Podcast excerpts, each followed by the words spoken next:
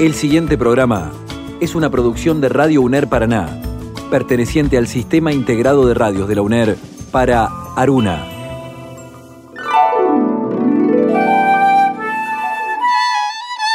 De los diversos instrumentos inventados por el hombre, el más asombroso es el libro.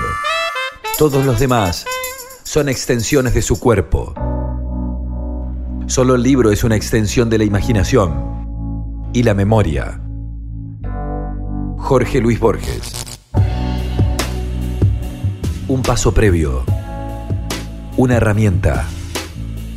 Verificar. Comprobar. Una prueba. Una impresión. Corrección. Compromiso. Pasión. Y el libro. Prueba de galera. Solo queda imaginar.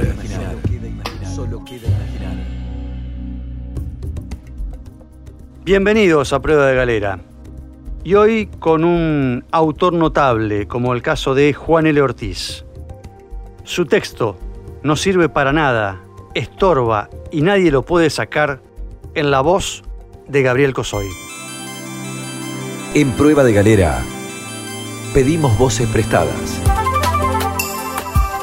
Porque un libro leído en voz alta, como un juego, como un acto de magia, se escucha y vive. En prueba de galera, lecturas.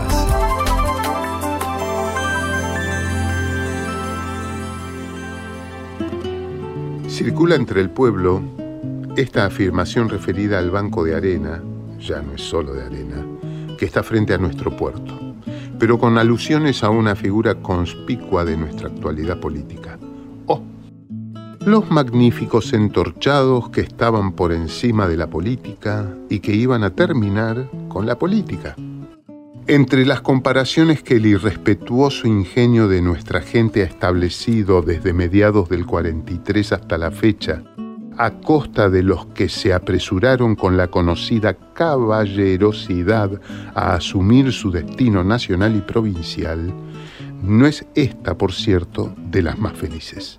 O en todo caso es una simple analogía que enuncia relaciones demasiado evidentes para que nos sorprendan con un final meramente retórico o apresuradamente negativo.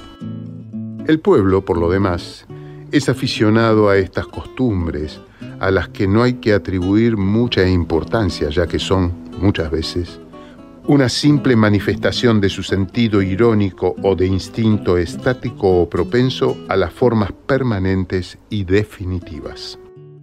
Se sabe, en efecto, que el banco es sacable. Lo creíamos con Villanueva un producto espontáneo de nuestro río aunque disintiéramos sobre su tratamiento. Ahora resulta que fue provocado para defender la profundidad necesaria al puerto.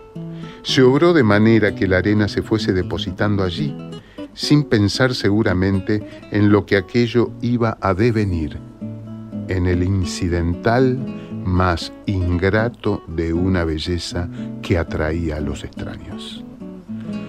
La responsabilidad humana de ese banco, pues, está perfectamente clara, y la solución del problema estético que él ha creado no sería de algún modo imposible si tuviéramos un real interés en ella y sobre todo si contáramos con técnicos capaces. Alguien propuso que se utilizara nuestra aviación para hacerlo desaparecer sometiéndolo a un preciso bombardeo, pero se vio enseguida destruidas todas las instalaciones del puerto. Tal es la fe que se tiene en la aptitud de nuestras alas. Se puede, por lo tanto, eliminar el feo paréntesis, pero el otro, ¿se podrá? Aquí el pueblo ha hecho el mismo fácil juego, porque igualmente se tiene conciencia de que el inútil obstáculo ha de ser vencido, no bien se concierte la resistencia de los interesados que son la absoluta mayoría, de acuerdo a una experiencia que dio sus frutos mejores al terminar con los modelos europeos. La de la unión organizada de todos, sin más distinciones que las que derivan de la voluntad democrática hecha acción. Pero, ¿de qué figura se trata? ¿De la gentil corroboración de nuestra más lejana ascendencia, según Darwin? Pero esta no estorba, carece de los necesarios utensilios de mesa a estar a lo que dicen o no los utiliza, tratándose sin embargo de trinchar. Está sencillamente a la cabecera de la mesa, al lado de la sonrisa dentífrica y prevista. Esta sí que es inútil e incómoda la figura que la ostenta, y ellos han de desaparecer, desaparecerán en cuanto se realice el concierto aludido, a pesar de los cuatro millones de garrotes o con estos vueltos contra el mismo Salvador, justicieramente iluminados. Propondríamos en consecuencia esta modificación. No sirve para nada, estorba, pero se lo puede sacar. Así se nos permitiría esperar una bahía recobrada y una dignidad reconquistada para el legítimo orgullo de los paranaenses y honor de la Argentina. Pero sin dormirse, por cierto, en la esperanza respecto a lo segundo, ya que se conoce el camino.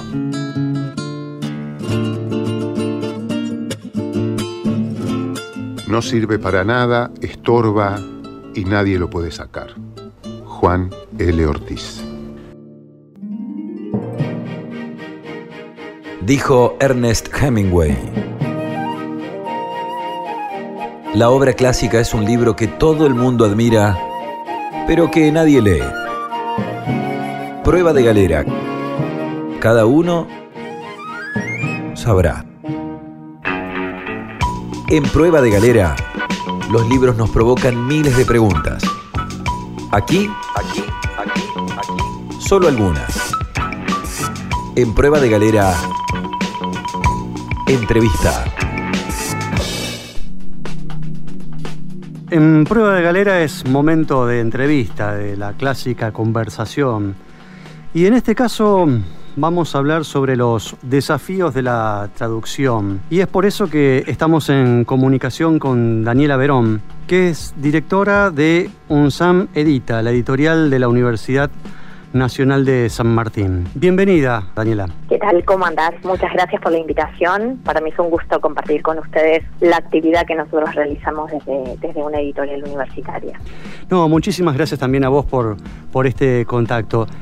Hace, bueno, bastante que venimos conversando acerca del trabajo que hacen las editoriales de las universidades nacionales y sobre los diferentes esfuerzos por este, hacer cada vez más visible la edición editorial universitaria y conseguir más lectores y más mercados y llevar los libros lo más lejos posible. Y uno en ese transcurrir se encuentra con distintas referencias o menciones respecto de la internacionalización del libro, de la participación de las universidades y de las editoriales en ferias internacionales. Y en ese marco, ¿cuál es la importancia de la comercialización de los derechos de los de los libros y de los textos que producen las editoriales universitarias? Bueno, aquí hay que tener como dos, dos cuestiones, ¿no?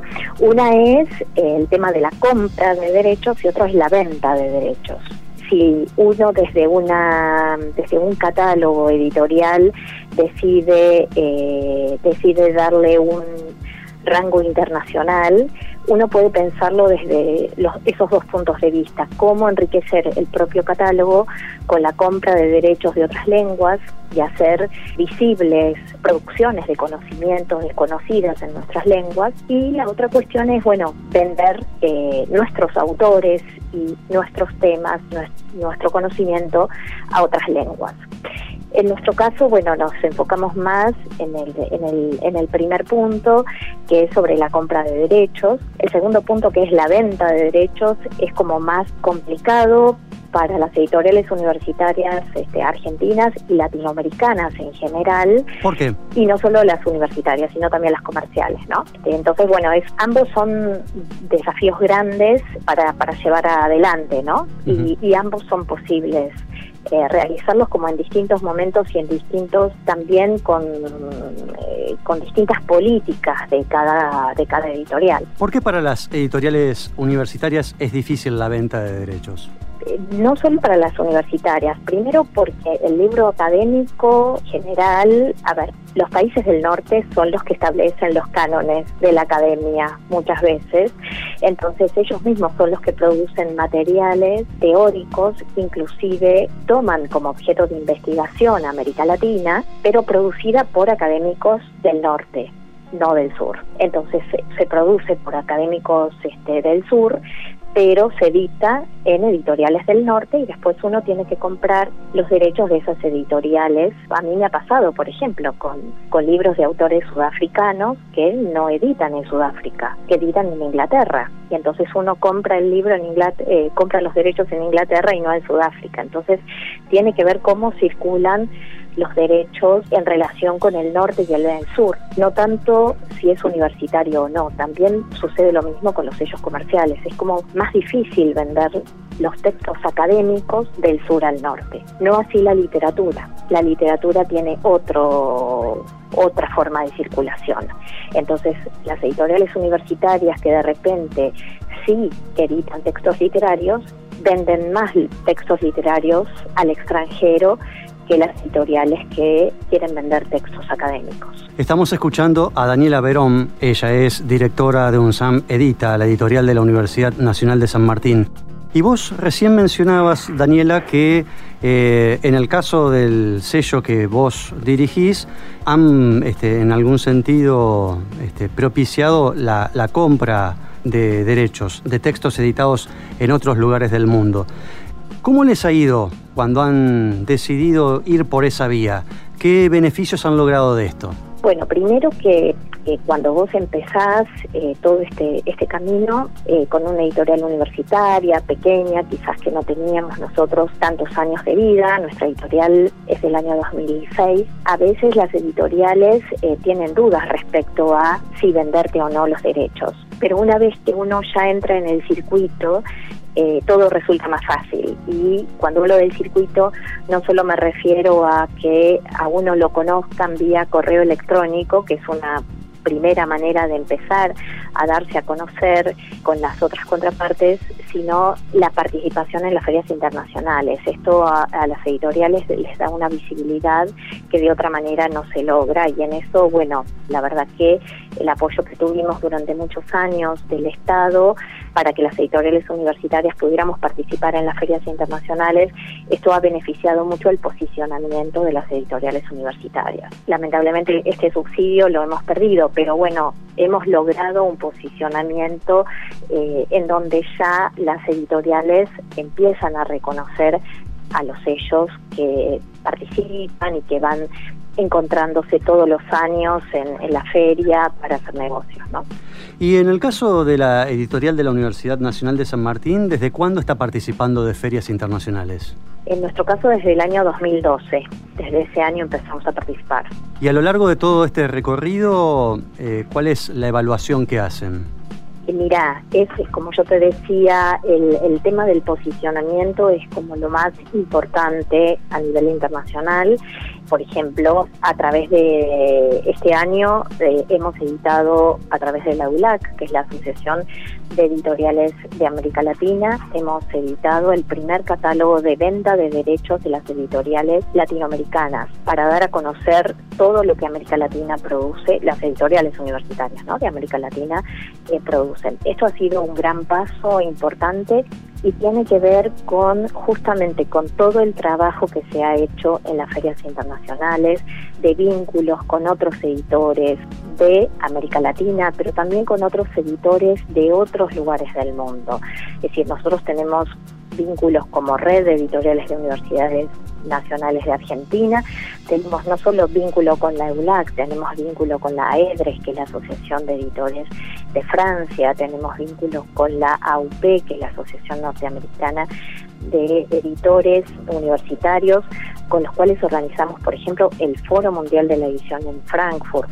Entonces, la participación en Feria nos ha abierto unas posibilidades de trabajo conjunto que de otra manera no hubiéramos logrado, ¿no? Son resultados creo que no son solo individuales de cada editorial, de los logros de cada editorial en compra y venta de derechos o en posicionamiento propio, sino también ah, se han logrado muchos hechos que tienen que ver con lo colectivo, ¿no? Como un grupo de editoriales que hemos logrado acciones conjuntas. Estamos escuchando a Daniela Verón, ella es directora editorial de la UNSAM Edita, la editorial de la Universidad Nacional de San Martín. Después de una breve pausa vamos a seguir conversando y vamos a retomar un tema que ella había planteado por ahí que tiene que ver con el repliegue del Estado y cómo esto repercute también en la actividad y en, en los proyectos que tienen las editoriales de las universidades nacionales. Dijo Alfonso V el Magnánimo, los libros son, entre mis consejeros, los que más me agradan, porque ni el temor ni la esperanza les impiden decirme lo que debo hacer prueba de galera, cada uno sabrá. Dijo Albert Camus, los que escriben con claridad tienen lectores, los que escriben oscuramente tienen comentaristas. Prueba de galera, cada uno sabrá. Continuamos en Prueba de Galera, seguimos conversando con Daniela Verón, ella es directora de la editorial de la Universidad Nacional de San Martín. Y había quedado planteada una pregunta en el bloque anterior que era la referencia a la incidencia que tiene este repliegue del Estado en materia de inversión y de apoyo a las editoriales universitarias. Frente a este panorama, Daniela, ¿cómo se las están ingeniando desde las distintas editoriales para afrontar este momento tan particular? Bueno, depende, ¿no es cierto?, de cada universidad, del apoyo que, le da a su propia editorial, pero creo que también en el mundo de la edición tenemos que aprovechar todos los momentos, ¿no? Los momentos buenos y los momentos malos. Este es un momento que tenemos que replegarnos, eh, pero tenemos que seguir construyendo desde donde uno puede hacerlo, ¿no? Eh, me parece que no hay que bajar los brazos, que hay que seguir construyendo, porque todo lo que se ha hecho hasta el momento eh, necesitamos sostenerlo, hay que sostenerlo. Así que me parece que siempre hay que estar con un espíritu de poder mantener todo lo que se ha construido, ¿no? Por ejemplo, a nivel internacional uno puede tratar de seguir con los lazos construidos se puede seguir trabajando. ¿no? Y pienso que una alternativa frente a ese escenario eh, al menos adverso sigue siendo apostar al trabajo en red. Claro, exactamente. Nosotros, por ejemplo, hemos aprendido un, sistema de edición eh, que nos permite llegar fácilmente al libro digital. Entonces, bueno, hay que hay que indagar un poquito más sobre esto y y aprovechar eh, este momento quizás de repliegue para hacer un desarrollo que tenga que ver más con estrategias digitales, de cómo aprovechar las estrategias digitales, que quizás no necesitan tanto costo de inversión, eh, sí necesitan que los recursos humanos estén apostando a este a este reto, digamos, es, como una forma, digamos, de, poder solventar este este periodo, ¿no? Que quizás hay más recortes presupuestarios y uno no tiene tanto presupuesto para editar libros en la imprenta, entonces también tenemos las opciones de la impresión bajo demanda. Hay que aprovechar cada contexto, las opciones que uno tiene como para poder salir adelante y esperar mejores tiempos que seguro que vendrán y podremos continuar participando de las ferias y creciendo, ¿no? ¿Y qué mm, perspectiva se le abre a las editoriales justamente con este, el desarrollo del libro digital? Bueno, eh, me parece que mm, hay mucho dicho y escrito sobre, sobre el tema, hay también muchas estadísticas, pero bueno, en América Latina sabemos que el libro digital no ha eh, despegado. pero sí el libro digital nos sirve, eh, tenemos que aprovechar todas las opciones que tenemos. El libro papel eh, tiene que seguir existiendo y el libro digital lo que va a hacer es sostener también al libro papel. Es decir, se van se están se, se están y se van a retroalimentar uno a otro. El libro digital de repente no puede reemplazar al libro papel, pero sí puede estar en aquellos lugares donde el libro papel no está, porque el hecho de que las plataformas sean universales facilita que el libro esté accesible en cualquier momento y lugar. Eh, o sea que, digamos, está ocupando como un espacio de unos lectores determinados que el libro papel quizás no llega a, a cubrir esos a esos lectores. Y por otro lado, también el libro digital sirve como una especie de, eh, de promoción del libro papel y de promoción de ese libro. Entonces, entre los dos eh, se van a ir equilibrando y eh, complementando. Digamos, es, es, un dúo solidario, ¿no? El tema del libro digital y el libro papel. Sí. Y desde la universidad, desde la editorial de la Universidad de San Martín, también están propiciando instancias de capacitación a otras entidades semejantes que también están queriendo incursionar en esto. Exactamente, sí, sí, nosotros eh, hemos eh, dictado varios cursos sobre, sobre el tema del libro digital, tanto en nuestra universidad como en otras universidades, apoyando a editores universitarios que quieran incursionar en, este sistema. ¿Y cuál es el balance justamente de esta actividad de, difusión y de promoción?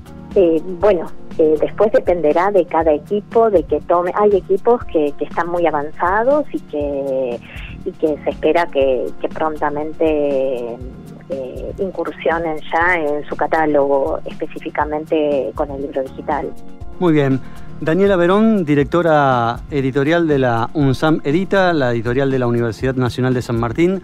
Te agradecemos enormemente esta comunicación con Prueba de Galera. Ha sido un gusto. Bueno, igualmente para ustedes. Gracias. Un saludo. Hasta cualquier momento. Dijo un proverbio hindú. Un libro abierto es un cerebro que habla cerrado un amigo que espera, olvidado un alma que perdona, destruido un corazón que llora. Prueba de galera, cada uno sabrá. Lectura silenciosa o en voz alta. Un libro que aburre. ¿Hay que abandonarlo o se lo debe terminar a pesar de todo? ¿Sirve de algo sugerir un libro? ¿Hacemos caso a una sugerencia? ¿Cuál es nuestro plan a la hora de entrar a una librería? ¿Los libros se prestan? ¿Qué libros se leen más de una vez y por qué? ¿Qué buscamos cuando vamos a una biblioteca? ¿Causan atracción las bibliotecas ajenas? Sí, no. ¿Por qué? ¿Hay un lugar determinado para la lectura o se puede leer en cualquier parte? ¿Los libros se marcan, se subrayan o no? Relación de la literatura y el cine. ¿Qué pasa con la transposición? En Prueba de Galera, tema libre. Tema libre. Lo más parecido a la libertad.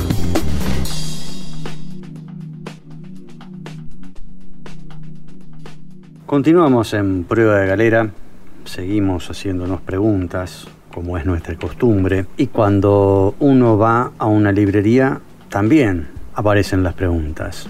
Y las dudas. Y las dudas. Es decir, ¿qué vamos a buscar? Aparecen las dudas, aparecen las preguntas. Quizás uno va ya armado. Sí, pero también inciden otras cosas, otros factores, creo. A ver. Una cosa es ir a buscar algo para uno y otra es tener que buscar para un tercero. Uh, qué difícil. Por ejemplo, el famoso regalo. Sí, no, es tremendo. Entonces, por eso digo, no es fácil responder a esto de con qué plan vamos a una librería. Mm. Vayamos por parte. Primero, vamos por la nuestra. Ajá. Vamos con la intención de comprar uno y, si podemos, más libros. ¿Eh? Ponele. Ponele. Ponele. Eh, bien, tomo el desafío. Yo cuando voy a una librería, por lo general no voy porque sí, voy a buscar un libro. O sea, ya vas con un plan determinado. Yo voy con un plan determinado. Voy ¿Vas con plan A y plan B o voy con, plan A y no discuto? No, no. Sí, voy con plan A y con plan B. Porque ya me ha pasado. He ido con plan A solamente y, y, me ha ido bastante mal. Entonces dije, no, tengo que tener alternativas. Porque si no me voy a ir, eh, la frustración es muy grande. Y en este sentido voy con, este, con la idea concreta de, de ver qué es lo que, si, si consigo lo que quiero. Y me ha pasado que no, no. O busco libros que no se editan más, o que no hay y tienen que reponer. Me he encontrado con, con ausencias, pese a la... Y ahí es donde entra la segunda parte de, lo que, de la pregunta o del, del tema libre sería, que es lo que me genera el estar en una librería y bueno, cuando no encontrás lo que buscas, ¿qué buscas? ¿Sabés si tenés un plan C o un plan D? Digamos. No sé qué te ha pasado a vos en ese sentido. Por lo general, trato de ir sin plan. Me gusta como Mm. eso de caminar por eh, la parte más alta de la carpa del circo Mm. sin reta abajo. Sí, no. Ah, no sé, ¿con qué me voy a encontrar? Como soy un tipo bastante particular, no me gusta que me molesten. Si ya apareció un vendedor diciéndome, señor, ¿en qué lo puedo ayudar? Chau. Te complicó. ¿Cómo Claro. decirte que no quiero que me... eh? Yo quiero estar tranquilo. Vengo a un lugar en donde voy a tener que abrir la billetera, entonces déjame tranquilo. Y no sé a qué vengo, no sé qué busco. Porque a veces uno está buscando el libro para uno Mm, y encuentra algo para otro, que me ha pasado y más de una vez. mirá, es buena esa. ¿eh? Eh, yo no soy de regalar, no sé regalar, no me interesa regalar. El único lugar, el único comercio al que yo entro con gusto es a una librería. Entonces, a mí me gusta disfrutar ese momento, porque es el único lugar, insisto, en el que me gusta ir a abrir la billetera sin ningún tipo de este, problema. Puedo ir con, una, con un plan económico o puedo ir a gastar un dinero que sé que no lo voy a conseguir en mucho tiempo. Si la cosa lo vale, lo hago. Y lo he hecho. Pero me fastidia cuando vienen y me preguntan, Señor, ¿qué está buscando? No lo sé. Claro, sos particular, a veces soy un loco. Sí. A veces me atrae un autor, a veces me atrae una editorial, a veces me atrae la textura de un libro, la forma, o me atrae, qué sé yo. El título. Sí, Mm. es muy insondable todo, es muy, muy... Pero como, se- varian- como sea, te dejas variable. sorprender por, por las circunstancias Sí, yo voy a de sorprenderme. lo que hay. Yo voy a sorprenderme. A ver, me puede atraer algo que vi en la vidriera, que a lo mejor yo digo, uy, mira este libro, yo no sabía que estaba.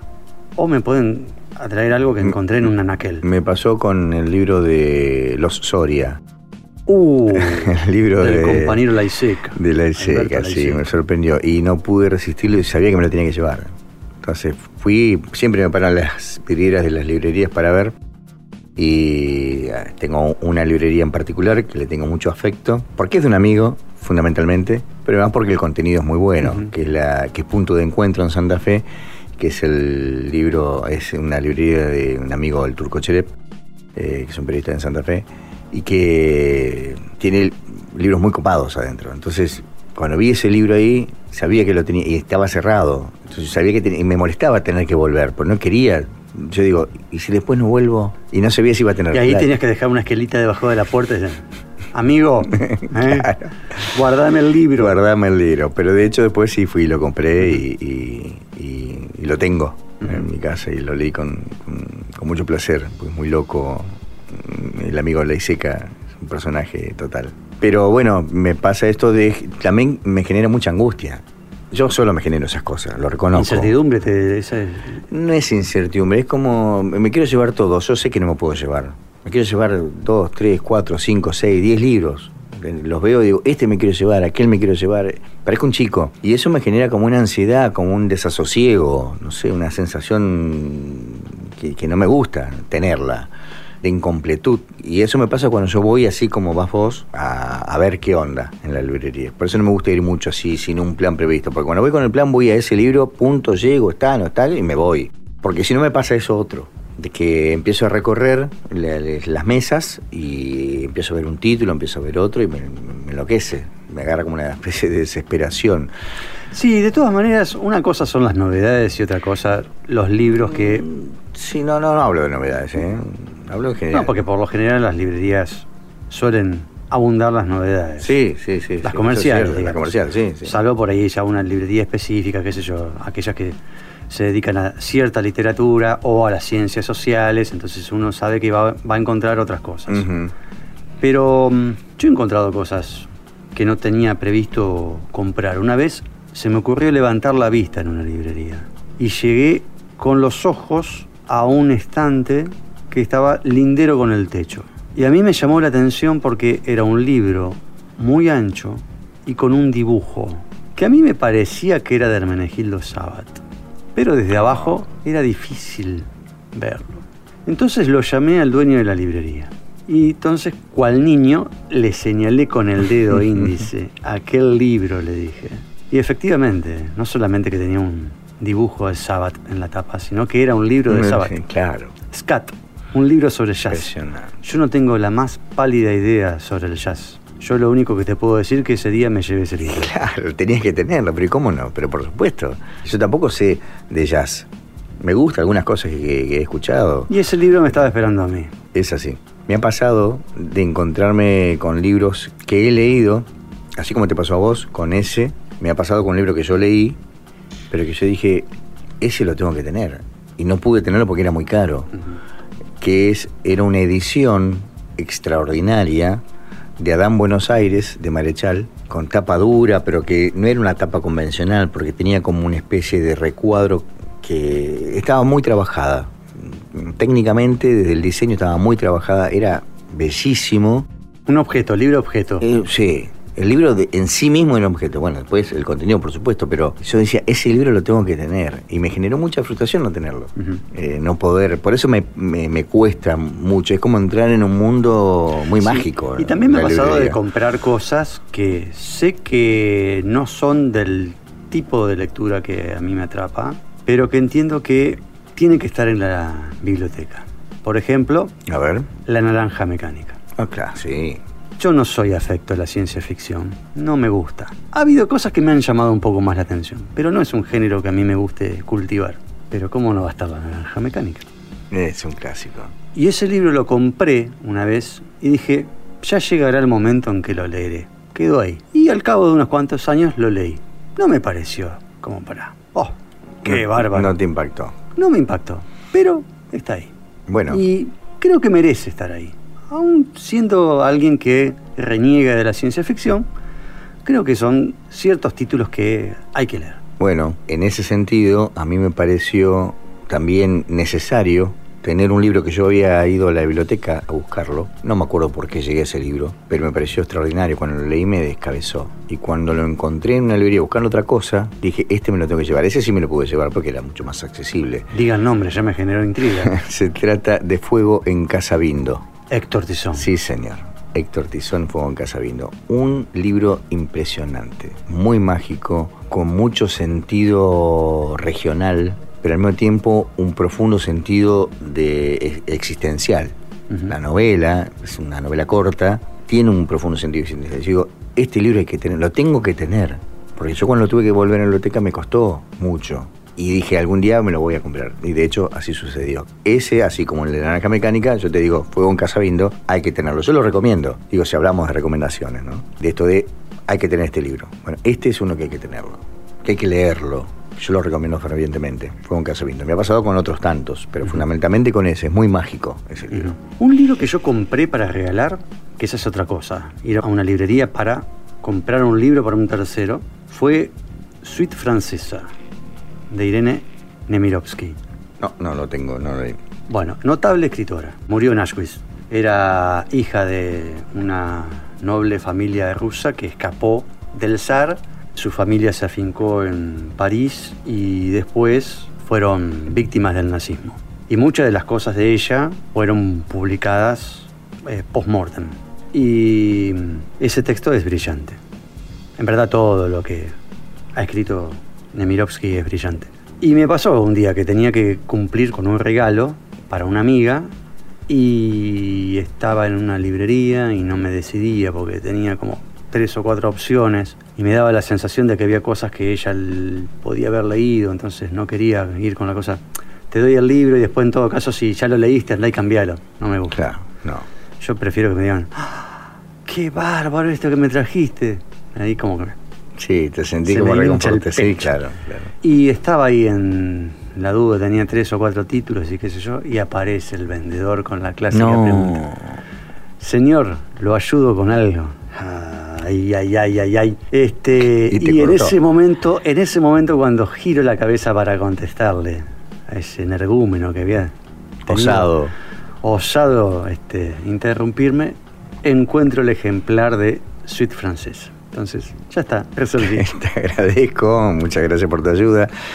Sí, porque me pasó una vez, creo que lo mencioné en el programa, en alguno de los temas libres, que fui a, a buscar, ya lo había leído también, pero quería tenerlo, porque no lo tenía, me lo habían prestado, La Vuelta al Día en 80 Mundos. Y cuando voy, me pregunta este muchacho también, ¿en, en qué lo puedo ayudar? Mira, estoy buscando la vuelta al día en 80 mundos. Ah, mira, tengo la vuelta al mundo en 80 días. Sí, no, pero no, no es lo mismo, No es le lo digo, mismo. no. Son dos autores distintos. Este, como me decía de Julio Verne, yo lo que estoy buscando es de Julio Cortázar, no tiene nada que ver. Otro Julio. Ah, claro, es otro Julio.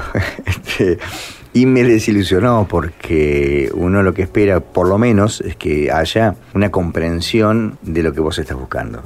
Claro, si el tipo a lo mejor te decía, no, vos sabés, pero de Alianza tengo los Claro. ejemplares de último round. Claro, exacto. Y bueno, flaco, Sí. hiciste un buen intento. Sí. ¿eh? Claro, eh, claro, por ahí va, por ahí va. Eh, o capaz que me decís, qué sé yo, no sé, otra cosa que podría haber surgido eh, vinculado con el gran Julio, qué sé yo, que te diga, eh, no sé. Sí, tengo un librito que salió hace poco que no sé si los tenés, lo de las palabras inéditas. Bueno, ponele. O uno que yo lo, lo- lo compré, que era mm, una versión ilustrada de Casa Tomada. Uy, qué lindo. Y lo que me impactó era que era un libro muy ancho de tapa dura y en la tapa tenía un dibujo con el plano de la casa. Qué genial. No, no, me encanta. ¿Vos tenés ese libro? Tengo ese libro. O Sí. si no, otro libro también muy bonito de Cortázar, también más ancho que, que alto, Territorios. Territorio, pero que es un compendio de cuentos. No, son textos breves, con ilustraciones, O textos fotos breves, y sí, sí, sí. Pero digo, si aquel vendedor te hubiese dicho, mira, tengo esto, Claro, ¿viste? exactamente. Me ha pasado otra de decir, mira, no sé lo que busco, tengo que regalar algo. Me dice, dame alguna idea. Claro, mira, varón, yo- mujer, Claro, edad. eh, exactamente. Di señas particulares el, eh, dentro de este género, más o menos, tiene estos intereses. Ah, espera, taca, taca, taca, 10 libros, toma, sentate, fíjate, lee cuáles te parece y, y lo vamos viendo, pregúntame. Uy, mirá qué bueno, y entonces me explicaba, este libro es tal cosa, la, la escritora es tal...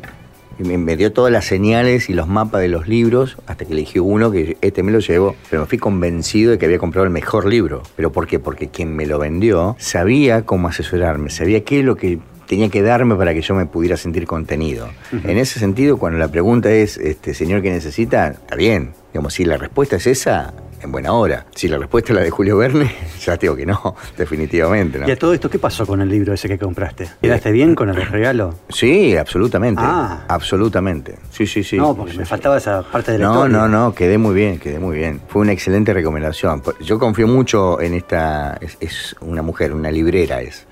Y confío mucho porque me ha pasado varias veces de tener que ir a buscar un libro y decir, mira, esta es la gama que te ofrezco para que vos puedas salir del paso.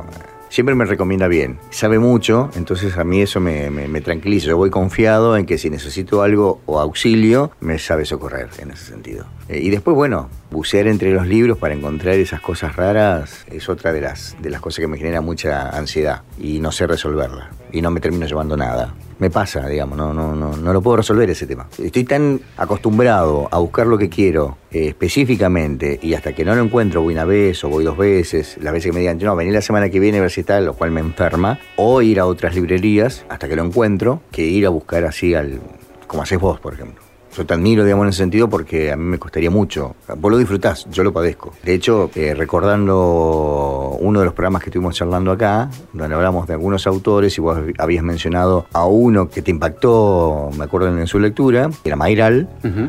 Y bueno, busqué El Año del Desierto de Mayral. No lo tenía, pero me dice, si querés te lo encargo. Definitivamente, encárgamelo porque lo voy a venir a buscar. Pero ves, eh, así funciona. Espero no defraudarte. No, difícilmente vaya a suceder eso porque... En todo caso, la culpa es de Mayral. Eh, Claro, básicamente la culpa de No Mayral. pudo sostener esa novela. Puede, puede, puede Viste- suceder viste que rápido el tipo se desprendía, ¿no? Sí, te No tenía ningún problema de tirar gente por la borda. un pilato cualquiera. No, sucede que eh, quizás el impacto que le generó a vos por el momento que le diste más puede no ser igual que el que me generó a mí. O en mi caso puede ser el mayor el impacto, qué sé yo, eso no lo sabemos. Pero lo importante es que a mí me gusta, yo presto mucho oídos cuando, eh, ahora que mencionaste la suite francesa, por ejemplo, es otro de los libros que voy a ir a buscar. Que además fue llevado al cine. Y está muy buena la película también. Porque a veces sucede eso, que uno se encuentra con determinados libros que son llevados al cine y las sorpresas son desagradables. Y en ocasiones, también porque los autores intervienen en los guiones, hay una transposición que uno entiende que es mucho más fiel al más libro. lograda. Sí, sucedió hace poco con eh, Eduardo Sacheri, que escribió La pregunta de sus ojos, que se transformó después en la película El secreto de sus ojos de, de Campanella. Y el libro, si bien no es exactamente igual como participó Sacheri en, la- en el guion de la película, está muy bien armada, está muy bien hecha. Bueno, a mí con Sacheri me pasa algo. Contame. Eh, me gustan las películas basadas en los libros de Sacheri, pero no me gusta Sacheri. ¿Leíste Esperando a Tito y otros cuentos de fútbol? No. Te lo recomiendo. ¿eh? fervientemente. De hecho, uno de esos cuentos lo grabé muchísimas veces para la facultad, para ver lo que te digo, para lo he leído en otras ocasiones, siempre a raíz de, de mi vínculo con la radio, de la UNER o con la facultad. Y bueno, en el cuento de Raulito es un cuento que no, lo habré leído 20 veces y grabado 20 veces y eh, me quiebro. ¿Y fuiste Me quiebro, a, ¿no? a las librerías a buscarlo a Sacheri? Fui a la librería a buscar este libro de Sacheri. Yo a Sacheri lo escuché por primera vez eh, en un programa que tenía Alejandro Apo los sábados a la tarde que se llamaba Todo con Afecto en Radio Continental a las 2 de la tarde más o menos, donde él hacía una especie de música y literatura más el deporte. Y leía cuentos. rara, ¿eh? un horario extraño. Era previo al... Sí, a las transmisiones de fútbol, obviamente. transmisiones de fútbol, de 2 a 4. Sí, medio un horario muy particular. Muy particular. Para ponerse Sí. con la literatura y Sí, pero bueno, sí, es cierto que era un horario poco usual para un programa de esa naturaleza, pero lo cierto es que yo escuchaba todo con afecto y ahí escuché, bueno, por supuesto, los, los- los grandes de, de la literatura sobre deporte, Fontana Rosa, Osvaldo Soriano. Y escuché un cuento que leyó Alejandro Apo de un escritor que era un ignoto hasta ese momento. Le mandó el cuento expresamente a él, por insistencia de sus amigos más que nada, ¿no? Todo esto me lo enteré después. Y a partir de un poco de un relato de Alejandro Apo. Y cuando lo está leyendo Alejandro Apo, un cuento que se llama La Promesa y que está dentro del compendio de cuentos de Esperándolo Tito, se quiebra. Jamás le pasó a Alejandro Apo eso. para mí es un gran narrador. Eh, Se quebró, se quebró y, y le costó seguir, le costó retomar el pulso de la lectura y te transmitió a vos como oyente, en este caso a mí, esa, ese quiebre y esa eh, tristeza y esa melancolía del cuento, porque todos los cuentos tienen algo de ese compendio de cuentos, tienen algo de triste, de fuerte, de potente que te hace llorar. Yo dije, yo tengo que leer este vago. Y resulta que no, publica- no había publicado nada. Pasó el tiempo, no sé, más de un año, y resulta que Sacheri saca su primer libro que es Esperando a Tito eh, y otros cuentos de fútbol a partir de esta experiencia que tuvo con Alejandro Apo, quien fue que lo, un poco lo ayudó a- Le dio el espaldarazo. le dio el espaldarazo. Tiene con qué, te digo, eh, Sacheri, en, en esos cuentos. Y la verdad que esos cuentos, eh, todos los cuentos que están ahí, me volaron la cabeza. Yo también te lo sugiero, eh, a mí me hizo llorar el, cuadro de Raulito. Eh, las historias son sencillas, son cotidianas y tratan de fútbol. El fútbol es el leitmotiv de cada uno de los cuentos. Y este cuento me hizo, me hizo llorar. Entonces cuando fui a Sacheri fui con esa intención, digo, yo me tengo que comprar esperando a Tito. Y de hecho me lo compré y hice dos cosas que mencionamos en, en- en estos temas libres, que fue militarlo y prestarlo. Me volvió todo roto, pero lo tengo. Eh, ya no lo presto más porque está todo es un deshecho. Fernando Gago que vuelve otra vez a jugar en el Sí, equipo. Tal cual, tal cual. Pero eh, la verdad que, que- que para lo que es la literatura, donde el tema del fútbol es un poco, si, si lo sacás de Fontana Rosa o Soriano, que son los grandes popes que han escrito sobre fútbol, eh, termina siendo como un tema medio menor dentro de la literatura, ¿no? Sí. Eh, sin embargo, el loco le da un, un giro, un- una vuelta de tuerca que lo levanta. Y digo, es un autor que hay que leer. En fútbol, por lo menos, es un autor que hay que leer, si te interesa el deporte, ¿no? Por supuesto. Prueba de galera. Conducción. Oscar Londero y José Luis Cardoso. Operación técnica y edición. Chino Albornoz. Producción. Aldo Rodman, Gustavo Martínez y José Trovato. Asesoramiento artístico y de contenidos. Oscar Bossetti. Música original. Pipo Sabatini. Locución y artística. Pablo Morelli. Un paso previo. Una herramienta. Verificar. Comprobar. Una prueba. Una impresión. Corrección. Compromiso. Pasión. Y el libro. Hasta aquí. Prueba de galera. Solo queda imaginar.